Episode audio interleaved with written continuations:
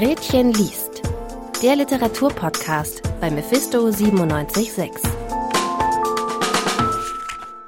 Ein Buch über Vergänglichkeit und die Schwierigkeiten beim Übersetzen. Das ist Cecile Weißbrots Roman Nevermore. Anne Weber hat den Roman aus dem Französischen übersetzt und dabei, laut der Jury des Leipziger Buchpreises, ein Roman noir der Übersetzungskunst geschaffen. Für ihre Leistung erhielt Anne Weber den Preis der Leipziger Buchmesse in der Kategorie Übersetzen. Meine Kollegin Solveig Luft hat sich einen Tag nach der Preisverleihung mit ihr getroffen und über den Roman, ihre Arbeit als Übersetzerin und die Unterschiede zum eigenen Schreiben gesprochen. Sie hat gestern den Buchmessepreis für die Übersetzungssparte der Leipziger Buchmesse gewonnen und ist heute für uns im Studio zu Gast. Herzlich willkommen an Anne Weber. Hallo. Hallo, danke. Sie sind Übersetzerin und Autorin eigener Werke und leben seit 1983 in Paris. Und ich möchte gerne mit einem Zitat von Ihnen starten aus Ihrer Dankesrede für den Johann Heinrich Wost Preis 2016. Da haben Sie gesagt, der Übersetzer ist in mancher Hinsicht vergleichbar mit einem Schauspieler, insofern er ein fremdes Werk verkörpert, ihm einen neuen Sprachkörper verleiht. Meine erste Frage dazu wäre, nach welchen Kriterien suchen Sie sich denn die Bücher aus, die Sie übersetzen wollen? Also zunächst mal habe ich da keine anderen Kriterien als die Kriterien, die ich als Leserin auch habe. Also einfach, was ich gerne übersetzen mag, sind Bücher, die ich gerne lese oder die, die ich schön finde. Ich denke da eigentlich weniger dann an Kriterien, wie schwierig ist das zu, zu übersetzen dann mal. Da denke ich leider erst dran, wenn es zu spät ist.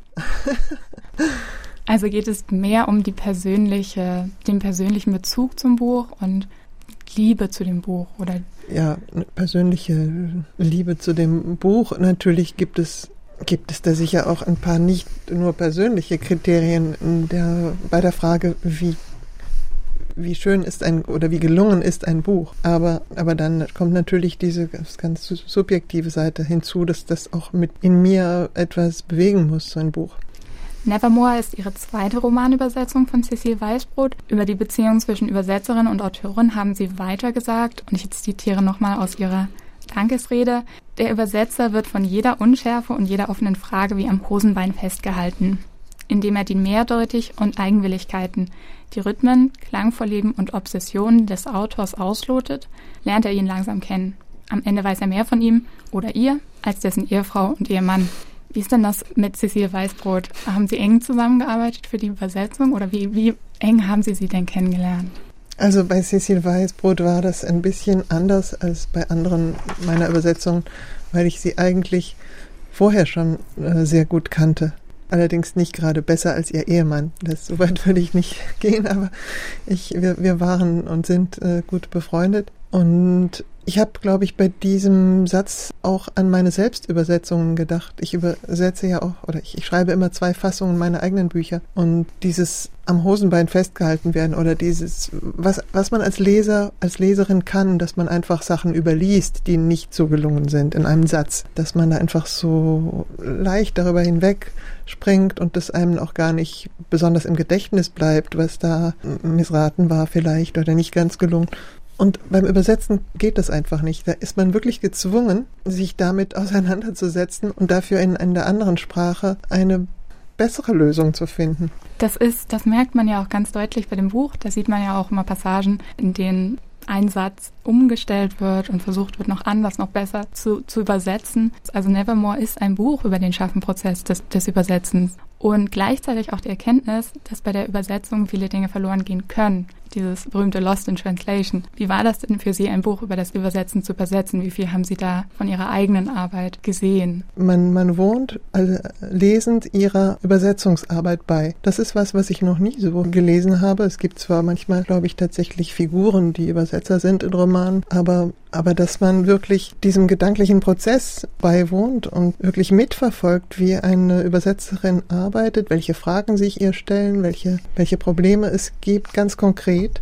Und das Besondere finde ich für mich, als die ich selbst übersetze, ist, dass durch diese ähm, verschiedenen Varianten, die sich ja dann aneinanderreihen äh, in Cecile Weißbrots Buch, und diese Varianten, wenn man sie so hintereinander liest, das verwandelt sich ja in eine Musik auch, sind ein bisschen dann wie musikalische Variationen. Und das hat für mich auch einen ganz überraschenden Effekt, weil ich das so noch nie erlebt habe, obwohl ich, obwohl ich selbst übersetze. Es gab auch eine Passage, an die ich mich erinnere, dass die Übersetzerin auch ein bisschen gezweifelt hat. Kann ich denn überhaupt das Original richtig in eine andere Sprache übersetzen? Kennen Sie das von sich auch, dass Sie im Übersetzungsprozess manchmal an den Punkt kommen, dass Sie denken, oh Gott, schaffe ich das überhaupt, äh, dem Original gerecht zu werden? Das kenne ich sehr, sehr gut. Das, das Gefühl, es geht mir nicht bei allen Büchern so, aber zum Beispiel habe ich übersetzt einen Roman von, nicht einen Roman, eigentlich sind es acht Prosa-Stücke von Pierre Michon, auf Deutsch Leben der kleinen Toten, das ist bei Surkamp erschienen. Und das ist ein Buch, da habe ich mir wirklich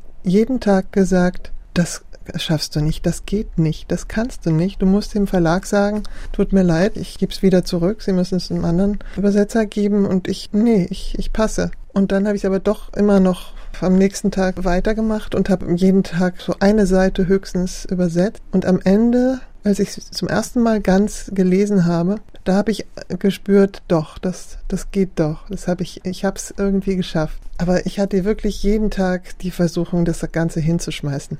Ich finde auch, dass Nevermore durchaus eine sehr dichte, bildhafte Sprache hat. Also Sie hatten das schon angesprochen mit der Musikalität. Das ist mir auch sehr im Bewusstsein geblieben und auch so diese Poesie der Sprache, die ich sehr genossen habe in der Übersetzung von Virginia Woolf to the Lighthouse, die auch eine sehr, sehr poetische Sprache hat und auch die Beschreibung von Orten, die langsam verfallen, die sich in, so einem Übersetzungszustand befinden, fand ich sehr, sehr schön zu lesen. Und Sie hatten es auch gesagt, die Protagonistin beschäftigt sich während des Schaffensprozesses mit Sprache, Einsamkeit, Übergang und Tod. Wie haben Sie den Übersetzungsprozess erlebt in dem Fall bei dem Buch? gestern da, als ich äh, da vorne stand und mich kurz bedanken sollte für den Preis, ist mir auch eingefallen, dass es gibt ja dieses in den Titel des Buches Nevermore, das verweist auf den auf den Tod und auf den Verlust und auf Edgar Allan Poe und auf auf jeden Fall auf dieses endgültige nie mehr, nimmer mehr, Nevermore. Und und da ist mir eingefallen oder aufgefallen, dass eigentlich die Übersetzung wirklich genau das Gegenteil auf das Gegenteil verweist von Nevermore, denn es ist immer ein Neuansetzen, einfach deshalb, weil es ja nicht die ideale Entsprechung gibt für ein, ein Original. Und es gibt immer nur immer neue Versuche, sich dem anzunähern. Und insofern ist es wirklich eher so ein Again and Again and Again und keineswegs ein Nevermore. Und geradezu der Inbegriff des etwas von etwas, was nicht zu vollenden ist. Und das ist vielleicht auch gerade das Schöne am Übersetzen, an dieser Tätigkeit. Es verweist im Gegenteil auf eine Art Ewigkeit. Am Ende schließt sich die Protagonistin ja auch, also das kann man so zwischen den Zeilen lesen, dann zurückzukehren nach Paris und sich dem Leben auch wieder zuzuwenden. In dem Buch kommt die Protagonistin auch immer wieder auf ihre Schriftstellerfreundin zu sprechen, mit der sie sich sich über die Unterschiede zwischen Übersetzen und Schreiben ausgetauscht hat. Sie arbeiten selbst sowohl als Übersetzerin als auch als Schriftstellerin. Und dazu die Frage, ähm, welche Unterschiede gibt es in dem Prozess? Schreiben versus Übersetzen? Ja, also das ist eigentlich ganz einfach so zu beschreiben. Wenn man, wenn man schreibt, hat man eine äh, leere Seite vor sich und wenn man übersetzt, hat man eine schon beschriebene vor sich. Und das ist ein wirklich gewaltiger Unterschied. Und auch wenn man da vorne steht und einen Übersetzer, Übersetzungspreis erhält, würde man ja nicht da vorne stehen können, wenn nicht vorher jemand äh, ge gewesen wäre, der das Buch geschrieben hat. Und das ist also, man ist, man ist da als Übersetzer immer oder als Übersetzerin an zweiter Stelle. Aber vor allem ist man auch in seiner Tätigkeit selbst eingeschränkt dadurch, dass man sich ja an etwa einer Vorlage halten muss. Diese Freiheit ist auf jeden Fall doch sehr begrenzt. Das sind schon alles ziemlich große Unterschiede. Wenn man übersetzt, muss man sich nicht fragen, was mache ich jetzt eigentlich, was, womit fange ich an oder, naja, fängt einfach mit dem ersten Satz an oder mit dem ersten Vers. Sind Sie dann als Übersetzerin trotzdem, können Sie sagen von sich, dass Sie selbstständige Arbeit leisten oder eben da auch stolz drauf sein? Also nicht, dass Sie als Schattenperson so als an zweiter Stelle stehen? weil Sie das jetzt gerade angesprochen hatten?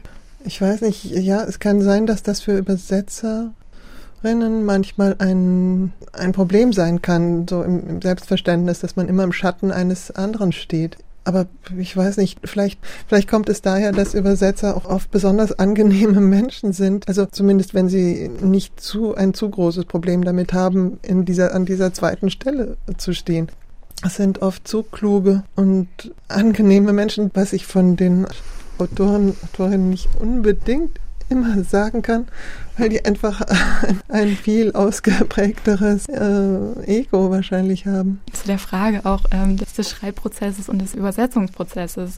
Sie haben ja auch eigene Werke selbst übersetzt. Warum haben Sie das gemacht? Also, das kam so. Ich bin mit 18 nach Frankreich gegangen, dann habe ich, und ich habe angefangen als Jugendliche zu schreiben und habe auf Deutsch, weil ich ja in Deutschland, was war meine Muttersprache, ist meine Muttersprache. Und dann habe ich nach mehreren Jahren in Frankreich aber angefangen, Französisch zu schreiben, weil die Wörter, die mir einfielen, wenn ich schreiben wollte, Französische geworden waren. Dann habe ich irgendwann dieses, ein erstes äh, Prosa-Manuskript, äh, also das erste ist abgelehnt worden vom Verlag, das zweite ist dann angenommen worden. Also hatte ich dieses erste Buch auf Französisch veröffentlicht bei einem großen französischen Verlag, Seuil. Und aber meine ganze Familie in Deutschland und meine Freunde und alle haben sich natürlich gefragt, oder mich ja auch gefragt, was, was ist denn das jetzt für ein Buch, was steht denn da drin? Und wir wollen das auch lesen. Und dann habe ich erstmal für die so eine, eine, deutsche Fassung geschrieben. Und dann hat sich dafür erfreulicherweise bald ein deutscher Verlag auch gefunden. Das war der Suchkamp Verlag. Und seitdem mache ich das immer. Und, und dann habe ich irgendwann nach zwei, drei Büchern aber die Sprachen, also die Reihenfolge gewechselt. Das heißt, ich schreibe jetzt immer zuerst auf Deutsch und dann auf Französisch. Und warum mache ich das? Wie gesagt, ursprünglich aus diesem praktischen Grund, dass meine Leute dort in Deutschland das gar nicht lesen konnten. Und mittlerweile ist es aber so, dass ich, ich weiß nicht, bei, bei einem meiner letzten Bücher habe ich mal so einen Versuch gestartet und habe dem Verlag, dem Französischen gesagt, es wäre eigentlich doch ganz schön, wenn es mal jemand übernehmen würde, weil es, es ist auch so nicht nur schön, wenn man ein Manuskript fertig hat und man muss dann sofort nochmal von vorne anfangen, also in einer anderen Sprache. Und es hat eben auch was Unbarmherziges, weil man die eigenen Schwächen und Fehler so sieht dann beim Übersetzen, weil man so lange sich beschäftigt mit jedem, jeder Einzelheit und mit jedem Satz. Und, aber das wollten die dann nicht. Und es hat, in, es hat auch einen Vorteil, nämlich den, dass ich dieses, diese lange Beschäftigung dann mit den Einzelheiten und eben den Schwächen ähm, nutze mittlerweile, um auf das deutsche Original nochmal zurückzukommen, das zu diesem Zeitpunkt noch nicht veröffentlicht ist. Und da habe ich also noch Zeit, im, im Licht quasi der französischen Fassung auf die deutsche nochmal zurückzukommen und da nochmal dran zu arbeiten. Sie haben ja jetzt den Preis der Leipziger Buchmesse für Übersetzung gewonnen und dieser Preis wird ja jetzt inzwischen eben nicht nur noch für AutorInnen vergeben. Werden Übersetzungen Ihrer Meinung nach generell genug gewürdigt oder ÜbersetzerInnen? Ich, ja, ich finde es weiterhin einen sehr schlecht bezahlten Beruf. Ich weiß nicht, wie sich das ändern ließe noch, denn die Verlage können es auch schwer tragen, diese, diese Kosten, weil sie natürlich, also Übersetzer beschweren, beschweren sich zu Recht oft, dass sie zu wenig bezahlt sind, aber eigentlich sind sie immer noch viel besser bezahlt als ein Autor, eine Autorin. Ich rede jetzt nicht von mir, wenn ich gerade den Buchpreis bekommen habe. Das, da geht's mir jetzt erstmal gut. Aber durchaus auch anerkannte Autoren gibt es, die, weiß nicht, einfach nicht so viele Bücher, von denen nicht so viele Bücher verkauft werden. Und das sind unter Umständen die Übersetzer noch besser bezahlt als, als die Autoren. Aber was die Anerkennung angeht, hat sich das schon sehr gewandelt in den letzten 10, 15 Jahren, würde ich sagen. Auch auch die Tatsache, dass immer häufiger Übersetzer, Übersetzerinnen auf, den, auf dem Cover auch ähm, namentlich erwähnt werden und dass sie an den ähm, Rechten beteiligt sind. Also wenn sich das Buch sehr gut verkauft, dann bekommen sie auch Anteile davon. Das ist mittlerweile in den, in, in Frankreich ist es in den Verträgen festgeschrieben und ich glaube in Deutschland, ich weiß nicht, ob es generell so ist, aber also da hat sich schon viel geändert danke Ihnen sehr für das Gespräch. Danke. Und ich wünsche Ihnen noch einen schönen Tag. Danke, Ihnen auch.